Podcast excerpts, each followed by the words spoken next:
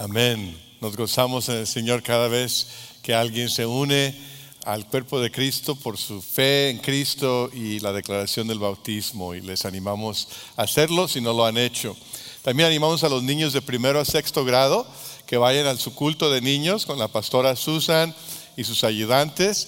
Así que eh, gracias por acompañarnos en la alabanza y ahora a la segunda parte del culto, del servicio de adoración infantil. Amén.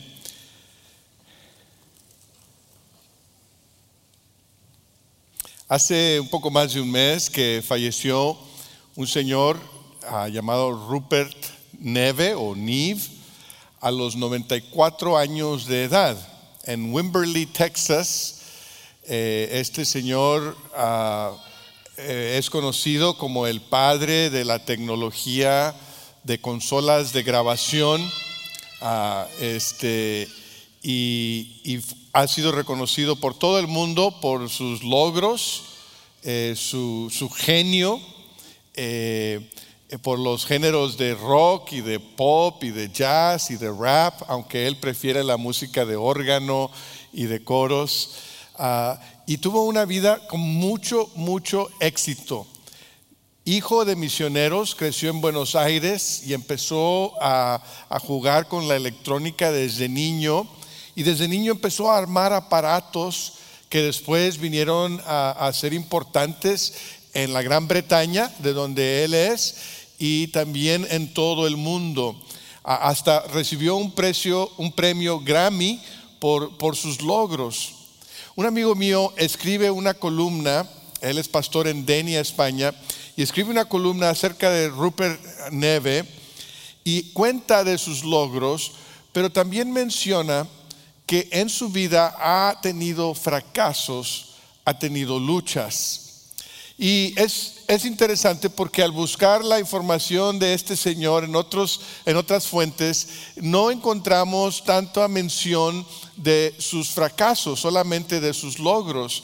Y me hace pensar que en nuestra sociedad tenemos realmente dos categorías de personas. Aquellas personas a quienes consideramos exitosas y las elevamos a un pedestal y las admiramos. O aquellas personas a quienes consideramos eh, personas que han fracasado y no queremos nada que ver con ellos. Pero entendemos que la vida humana no funciona así. Los seres humanos no solamente son o completamente exitosos o totalmente fracasos. ¿Verdad? La Biblia reconoce esto.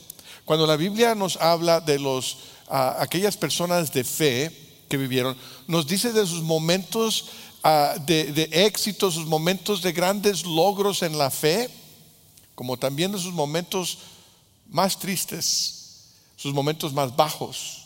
Lo hace con Abraham. Conocemos lo mejor de Abraham y lo peor de Abraham. Lo hace con Jacob lo hace con el rey David, lo hace con Pedro, ¿no es cierto?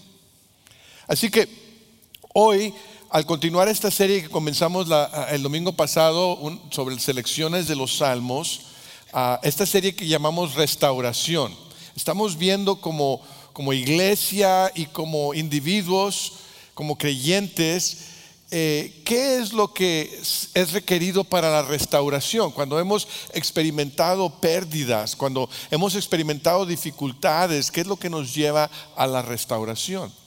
Y hoy venimos a un salmo de lamento y he titulado el mensaje Desesperación. Es, un, e, está basado en el Salmo 13 porque aparentemente es lo que el salmista está experimentando, desesperación. Les invito a que abran sus Biblias allí o que sigan en la pantalla o con su aparato ah, puedan buscar el Salmo 13. Dice de la siguiente forma, ¿hasta cuándo, Señor, me seguirás olvidando? ¿Hasta cuándo esconderás de mí tu rostro? ¿Hasta cuándo he de estar angustiado y he de sufrir cada día en mi corazón? ¿Hasta cuándo el enemigo me seguirá dominando? Señor y Dios mío, mírame y respóndeme. Ilumina mis ojos, así no caeré en el sueño de la muerte. Así no dirá mi enemigo, lo he vencido. Así mi adversario no se alegrará de mi caída. Pero yo confío en tu gran amor. Mi corazón se alegra en tu salvación. Canto salmos al Señor. El Señor ha sido bueno conmigo. No estamos seguros quién es el poeta que escribe este salmo. Es posible que sea el rey David. Lo que sí es, de lo que sí podemos estar seguros es que está pasando por un momento muy difícil. Estamos seguros de que el poeta aquí se siente alejado de la presencia de Dios. ¿Cuántas veces hemos sentido lo mismo? Una experiencia común para muchos de nosotros. Tarde o temprano, todos nosotros pasamos por momentos de dolor, de pérdida, de duelo. Y a veces parece que Dios está muy lejos, ¿no es cierto? Eso es un lamento. Y nos habla hoy quizás porque tú estás pasando por algo similar, quizás porque lo has pasado anteriormente o quizás porque en el futuro lo vas a experimentar. Pero estoy convencido de que la palabra de Dios te va a hablar a ti el día de hoy. Y la primera cosa que quisiera notar aquí es que el lamento aquí se ofrece como respuesta de adoración. Quizás tú sepas que el libro de Salmos es un libro de canciones de adoración.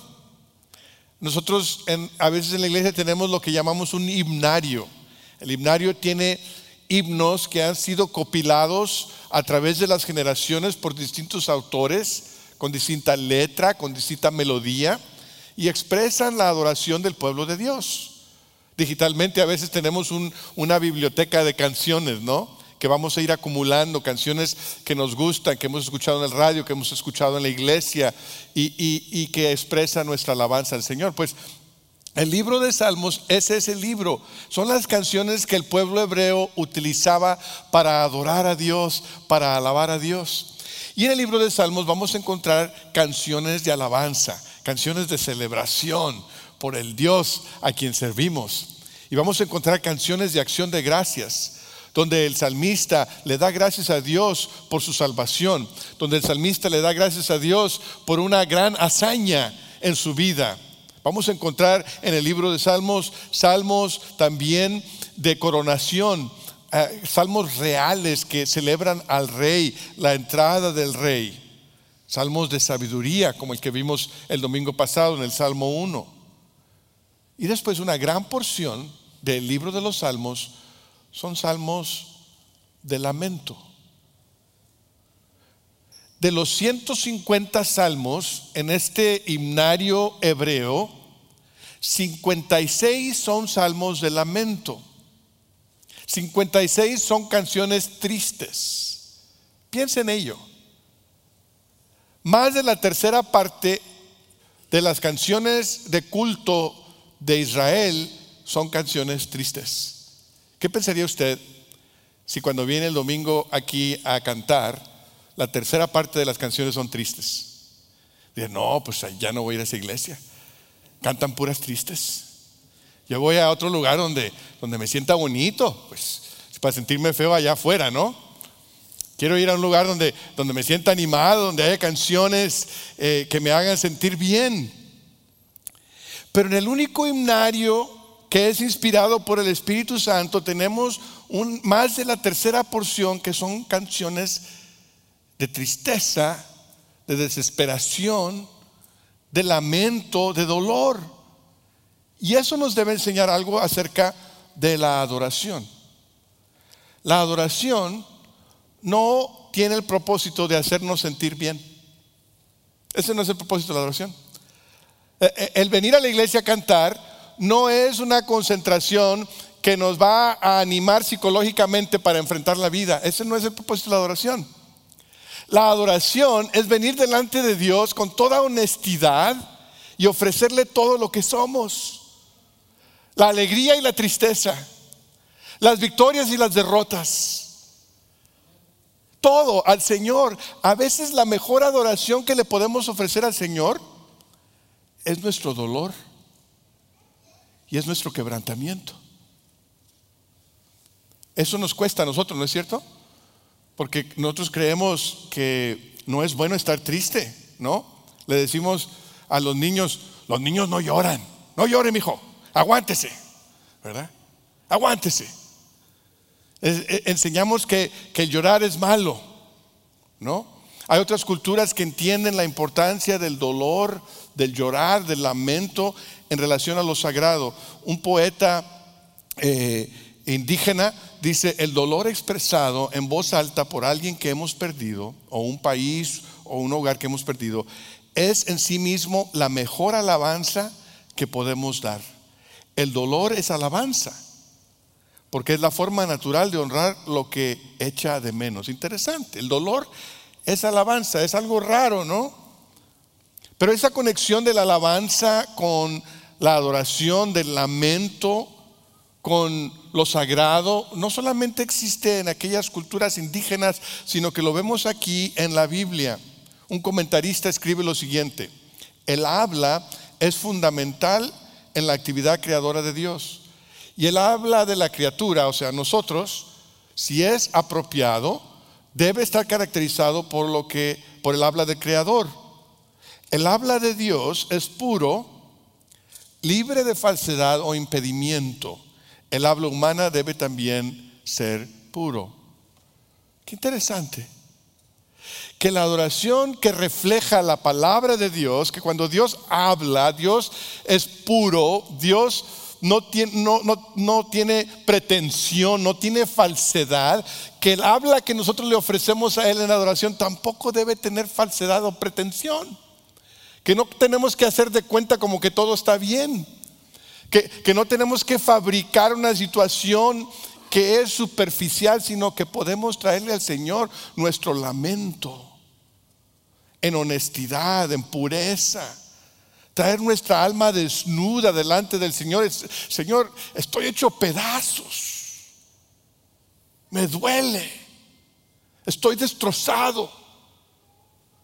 Hay una canción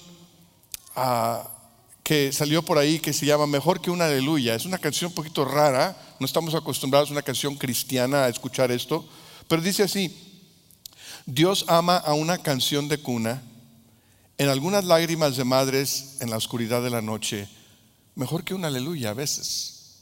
Dios ama el llanto del borracho, la súplica del soldado que no quiere morir, mejor que una aleluya a veces. Nosotros hemos derramado nuestras miserias, Dios solo escucha una melodía. Hermoso el lío en que estamos, el llanto honesto de corazones rotos, es mejor que una aleluya. La mujer aferrándose a la vida, el moribundo renunciando a la lucha, es mejor que una aleluya a veces. Las lágrimas de vergüenza por lo que se ha hecho, el silencio cuando las palabras no salen, es mejor que una aleluya a veces independientemente de lo que quieras pensar de esa canción, creo que, creo que es verdad que al Señor le agrada mejor una palabra honesta que un aleluya falso.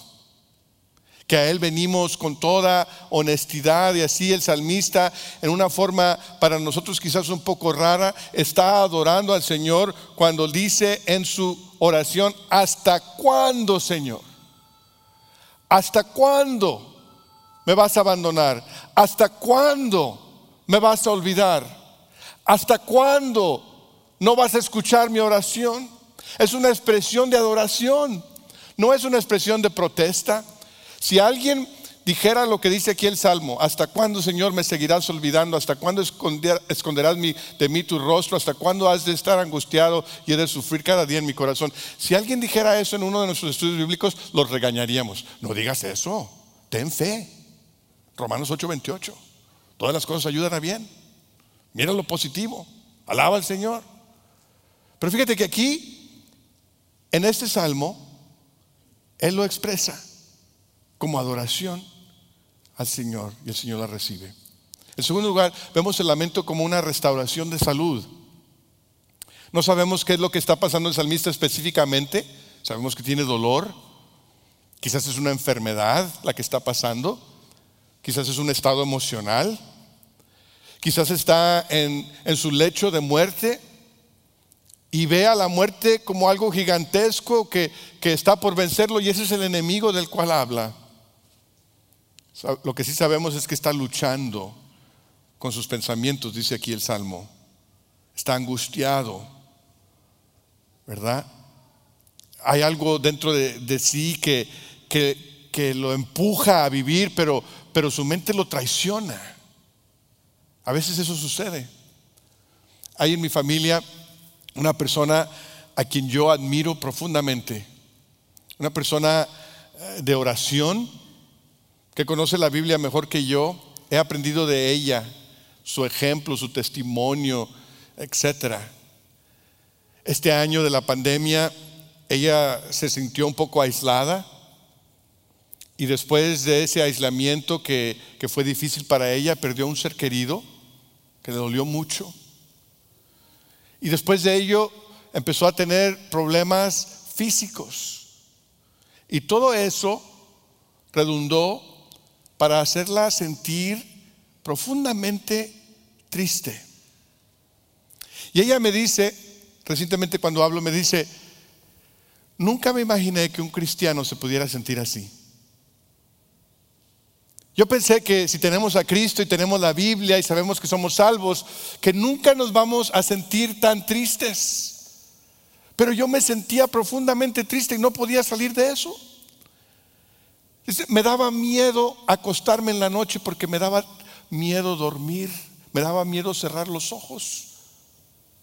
Y me levantaba en la mañana y abría mi Biblia y leía capítulo tras capítulo tras capítulo, pero, pero parecía que no no absorbía nada. Eventualmente pidió ayuda, expresó su necesidad, hubo ayuda profesional, hubo oraciones y fue saliendo de ello. Pero eso es lo que el salmista está experimentando cuando en el versículo 3 y 4 dice, Señor y Dios mío, mírame y respóndeme. Ilumina mis ojos, así no caeré en el sueño de la muerte. Así no dirá mi enemigo, lo he vencido. Así mi adversario no se alegrará de mi caída. Eh, el, el, salmista clama al Señor en desesperación. Sus ojos se oscurecen porque hay el prospecto de la muerte. Su espíritu está desahuciado por la posibilidad de la derrota. Es físico, es emocional, es espiritual. Me, encanta la mentalidad hebrea porque ven a la persona como algo entero, algo integral. El griego ha, separado a la persona en lo físico, en lo intelectual y en lo espiritual, pero, pero el hebreo decía, eh, todo mi ser está sufriendo. Cuando, cuando sufrimos físicamente nos afecta emocionalmente, cuando sufrimos emocionalmente nos afecta mentalmente, cuando sufrimos mentalmente nos afecta físicamente. Y cuando hay sanidad en uno, hay sanidad en los demás. Uno de, las personas de nuestro equipo de, pastoral tuvo COVID hace algunos meses y, y me contaba de su experiencia tan difícil. Y me dice, para mí lo más difícil no fue la fiebre, o eh, la, pérdida del olfato o la pérdida del gusto. lo más difícil fue mi estado de ánimo. Me, sentía que me dormía y que no podía salir, desahuciado, no tenía ganas de nada. Es una sensación horrible, nunca la había sentido.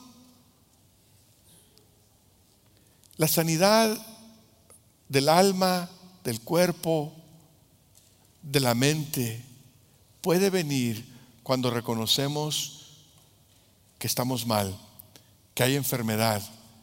La salud no puede ser restaurada hasta que reconocemos que no hay salud, ya sea espiritual, física o emocional. Hay una teología por ahí equivocada que, que predica o que enseña que nosotros podemos declarar algo, podemos declarar la realidad. Dice, si tú declaras algo por fe, va a suceder, como si nosotros tuviéramos el poder creador de Dios. Y por igual dicen, enseñan malamente, que si tú confiesas algo negativo, entonces te va a pasar. Y por eso la gente que tiene esa teología o que ha sido influenciado por esa teología dice, no voy a decir esa palabra, No voy a decir cáncer, porque no lo voy a aceptar. No voy a decir COVID. No voy a decir depresión. No voy a decir, no voy a, aceptar esa condición. La rechazo, la declaro, no sé qué. Eso no es bíblico. La Biblia nos enseña a ser honestos. El único que puede crear la realidad es Dios. Él es el soberano. Nosotros no creamos nada con nuestras palabras. Las palabras son importantes, no digo que no. Pero no somos creadores, somos criaturas. Y lo que sí podemos hacer delante del Creador es declarar la verdad, declarar lo que es. Si estamos enfermos, estamos enfermos. Si es cáncer, le llamamos cáncer. Si es, si es diabetes, le llamamos diabetes. ¿Sabes por qué? Porque hay un Dios que sana. Porque hay un Dios que está sobre la enfermedad. No tenemos que tener miedo de la enfermedad porque tenemos un sanador. El mundo está lleno de canciones tristes, ¿no es cierto? Las rancheras, ¿no? ¿Cómo nos hacen llorar? Antonio Aguilar, triste recuerdo. El tiempo pasa y no te puedo olvidar. Te traigo en mi pensamiento constante, mi amor, y aunque trato de olvidarte, cada día te extraño más.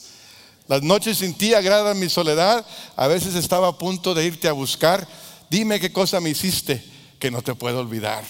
Si vieras yo como, amén, dijo alguien. si vieras como yo te recuerdo, en mis locos desvelos le pido a Dios que vuelvas. Y ahí estábamos llorando y moqueando, ¿no? Y los Juanes dicen, traigo la camisa negra y estoy de luto. Y no me puse camisa negra por eso, ¿eh? No tiene nada que ver. Pero las canciones tristes hacen que las personas se conecten emocionalmente, ¿no es cierto? Eh, las canciones tristes hacen que las personas empiecen el proceso de sanidad. Y la diferencia entre las canciones mundanas y los lamentos bíblicos es que el lamento bíblico lleva su lamento a Dios. algunos dicen, eh, no, yo, yo bebo para ahogar mis penas. Dice, el problema es que las penas ya aprendieron a nadar, ¿verdad? Pero el lamento lo llevamos al Señor. Nuestra tristeza se la llevamos al Señor. Alguien dice, cuando el dolor es profundo, profundiza tu oración. Y es lo que el salmista hace. Señor y Dios mío, mírame y respóndeme. Hay varias personas en nuestra iglesia que en el transcurso del año pasado han estado hospitalizados con COVID. Algunos han fallecido, otros siguen hospitalizados el día de hoy. Uno de ellos, de nuestra congregación filipina, fue hospitalizado en diciembre, poco antes de Navidad. Roland Brana, una persona a, a quien admiramos, a quien respetamos, a quien amamos. Eh, estuvo tan grave del COVID que tuvo que ser hospitalizado y le pusieron las máquinas, lo intubaron, el oxígeno y todo eso. Y su situación estaba pésimamente mal. Triste la situación, la familia preocupada. Y, y mientras estaba ahí le dio un embolio y se complicó más la situación. Y la familia decidió durante ese tiempo ya que no podían entrar para verlo, pero alguien podía poner una pantalla delante de él. Decidieron hacer una reunión de Zoom de oración todos los días a las seis de la mañana y que alguien le pusiera la pantalla enfrente a él, que cuando él no tuviera la fuerza o las ganas para orar, supiera que hay una familia que estaba orando por él. Y todos los días a las seis de la mañana le pusieron la pantalla ahí. A veces estaba inconsciente, quizás. A veces no había señal de respuesta. Hubo ocasiones en las cuales abrió los ojos y hubo un poquito de esperanza. Después, cada día a las seis de la mañana y después a las ocho de la noche, siete días a la semana, el grupo orando en la pantalla enfrente de Roland Brana y empezó a mover la mano a mover la boca. Y el grupo siguió orando. Creyeron, quizás sale para Año Nuevo y no. Quizás sale, para, para el Día de la Amistad, no. Más de un mes estuvo en el hospital y después tuvo que estar en rehabilitación. Pero ya está en casa. Todavía sigue el proceso de rehabilitación, va a ser un proceso largo, pero el Señor lo está sanando. Cuando queremos experimentar la sanidad y la restauración, necesitamos traer nuestro lamento a Dios, confesar nuestro quebrantamiento, nuestra necesidad nuestra insuficiencia y así abrir el camino a la sanidad. En tercer y último lugar, el lamento como redención de la relación. la lucha del poeta aquí en los salmos era una desesperación, pero lo que él anhela más que nada es la redención. No es un evento o una cosa la que está pidiendo, es una relación. Una relación con Dios, lo que él anhela es la relación restaurada con el Dios que parece estar ausente en este momento. Y es aquí donde la esperanza, donde la, perdón, la desesperación se vuelve en esperanza. Es aquí donde un rayo de luz empieza a brillar en medio de su situación profundamente oscura. El versículo 5. Pero yo confío en tu gran amor mi corazón se alegra en tu salvación. Canto salmos al Señor, el Señor ha sido bueno conmigo. En medio de su desesperación, al, al verbalizar su lamento, entra un rayo de esperanza en su vida y se acuerda del amor de Dios. Se acuerda que el amor de Dios es fiel. El amor y la misericordia de Dios perduran. Que aunque ahorita no sienta ese amor, el amor de Dios es verdadero. Que lo conoció en el pasado y que si Dios lo salvó en el pasado, lo puede salvar en el futuro. Y en una fe, en medio de su desesperación, declara que un día va a cantar salmos de alabanza. Ahorita está cantando un lamento pero un día va a cantar una alabanza. Es una declaración de fe. Cuando el Señor me libre, es una declaración de fe. No es si acaso el Señor me libra, pero cuando el Señor me libre, voy a cantar una alabanza. El salmista dice, si por la noche hay llanto, por la mañana habrá gritos de alegría. Cuando pensamos en la obra redentora de Dios, vemos el Calvario y vemos la tumba vacía a veces parece que es un viernes oscuro, pero el domingo va a llegar.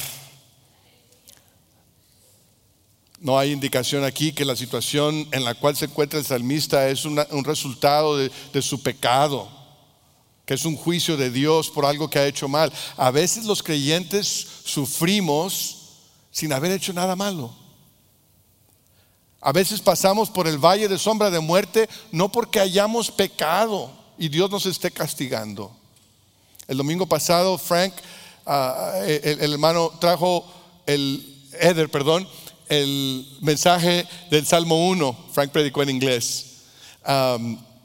Y, nos habla de esta introducción al libro de Salmos, de sabiduría, donde el hombre eh, bienaventurado, el varón bienaventurado, la mujer bienaventurada, es el que medita en su ley de día y de noche y es como árbol plantado junto a corrientes de aguas que da su fruto a su tiempo y su hoja no cae y todo lo que hace prosperará. No así el malo, que es como el tamo, como la paja que arrebata el viento. Y hay el contraste entre el bienaventurado y el, y el malvado. Y, es importante reconocer esto porque es, es la verdad de Dios. Pero el peligro es simplificar eso de una forma que, lleguemos a pensar que si, que si siempre lees tu Biblia y andas con Dios, todo te va a salir bien siempre. O que el que no teme a Dios siempre le va a ir mal en todo. No es así. A veces las cosas malas les pasan a los justos. Y a veces las cosas buenas les pasan a los malos. Pero lo que la Biblia nos asegura es que hay un Dios. Eso es temporal. Por el momento parece que el malo prospera y que al justo le va mal.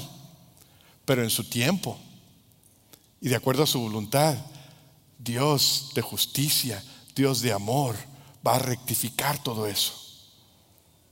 A veces eso sucede. A veces también nos encontramos en nuestra situación porque nosotros hemos pecado. No siempre. No creas que siempre que te va mal es porque hiciste algo malo. Pero a veces sí. A veces sí es importante examinarnos y decir, Señor, si hay algo malo en mi vida, ayúdame a reconocerlo. Porque ya sea que nos encontremos en esa situación por nuestro pecado o, no por nuestro pecado, la salvación viene del mismo lugar, del mismo Dios de amor y de gracia, de fidelidad.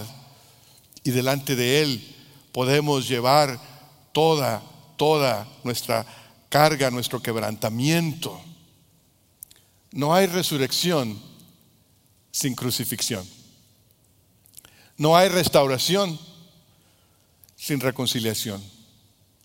No hay perdón sin arrepentimiento. No hay gloria sin sufrimiento.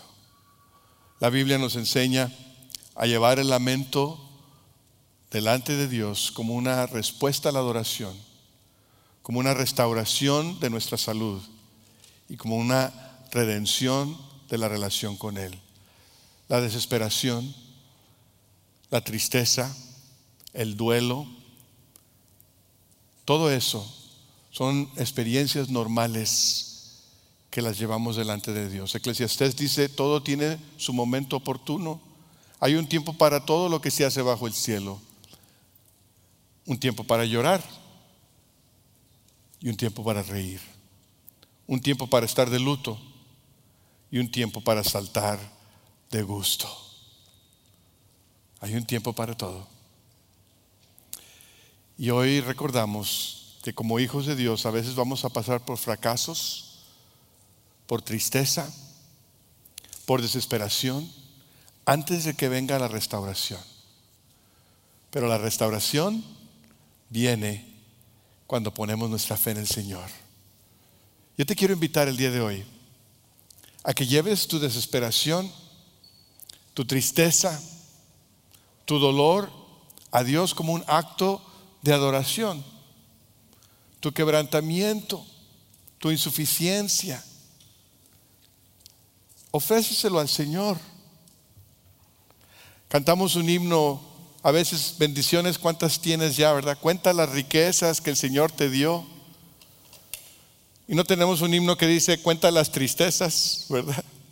O cuenta las pérdidas, pero también lo podemos hacer. ¿Sabes qué?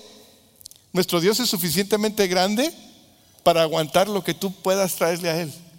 No hay nada que lo vaya a desmoronar a Él. Dios no se va a derretir si le dices la verdad de lo que sientes. Él ya lo sabe.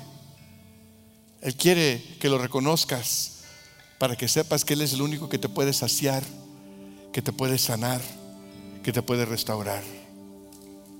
Te invito a venir a Dios con tu quebrantamiento, con completa honestidad, buscando tu redención. Quizás por primera vez en tu vida vengas a Cristo. Quizás piensas que, que el ser cristiano requiere que te portes bien o que arregles todo en tu vida. Pero la verdad del Evangelio es que no tienes que hacer nada más que venir tal y como eres, que Cristo ya hizo todo por ti. Le puedes traer los pedazos, lo que está destrozado. Tráeslo a los pies de Cristo y, verás lo milagroso que Él hace. Como Él toma los pedacitos, como Él toma los pedacitos de un vaso quebrado y como el alfarero lo toma con cariño, con amor y restaura y te hace un vaso nuevo, un vaso de honra, un vaso que trae gloria al Señor. Tráele tus pedazos a Cristo. Por primera vez en tu vida, confía en su muerte por tus pecados, en su resurrección para vida nueva.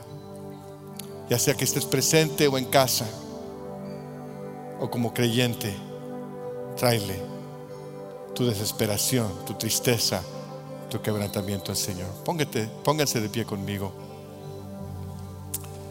Padre, te doy gracias en esta tarde por la honestidad del salmista, quebrantado y desesperado, anhelando la restauración. Señor, reconocemos que, que hay dolor en nuestras vidas, que hay fracaso, que hay lucha. Te traemos todo a tus pies, lo bueno y lo malo, las victorias y las derrotas, la alegría y la tristeza. Y lo ponemos a tus pies en acto de adoración, de entrega, confiando en ti, Señor. Haz tu obra en cada corazón, en aquel que por primera vez vendrá a tu conocimiento en este momento y aquel hijo tuyo que te está confiando en una forma nueva. Que tu Espíritu Santo haga la obra en el nombre de Cristo Jesús. Amén. Respóndele al Señor mientras cantamos.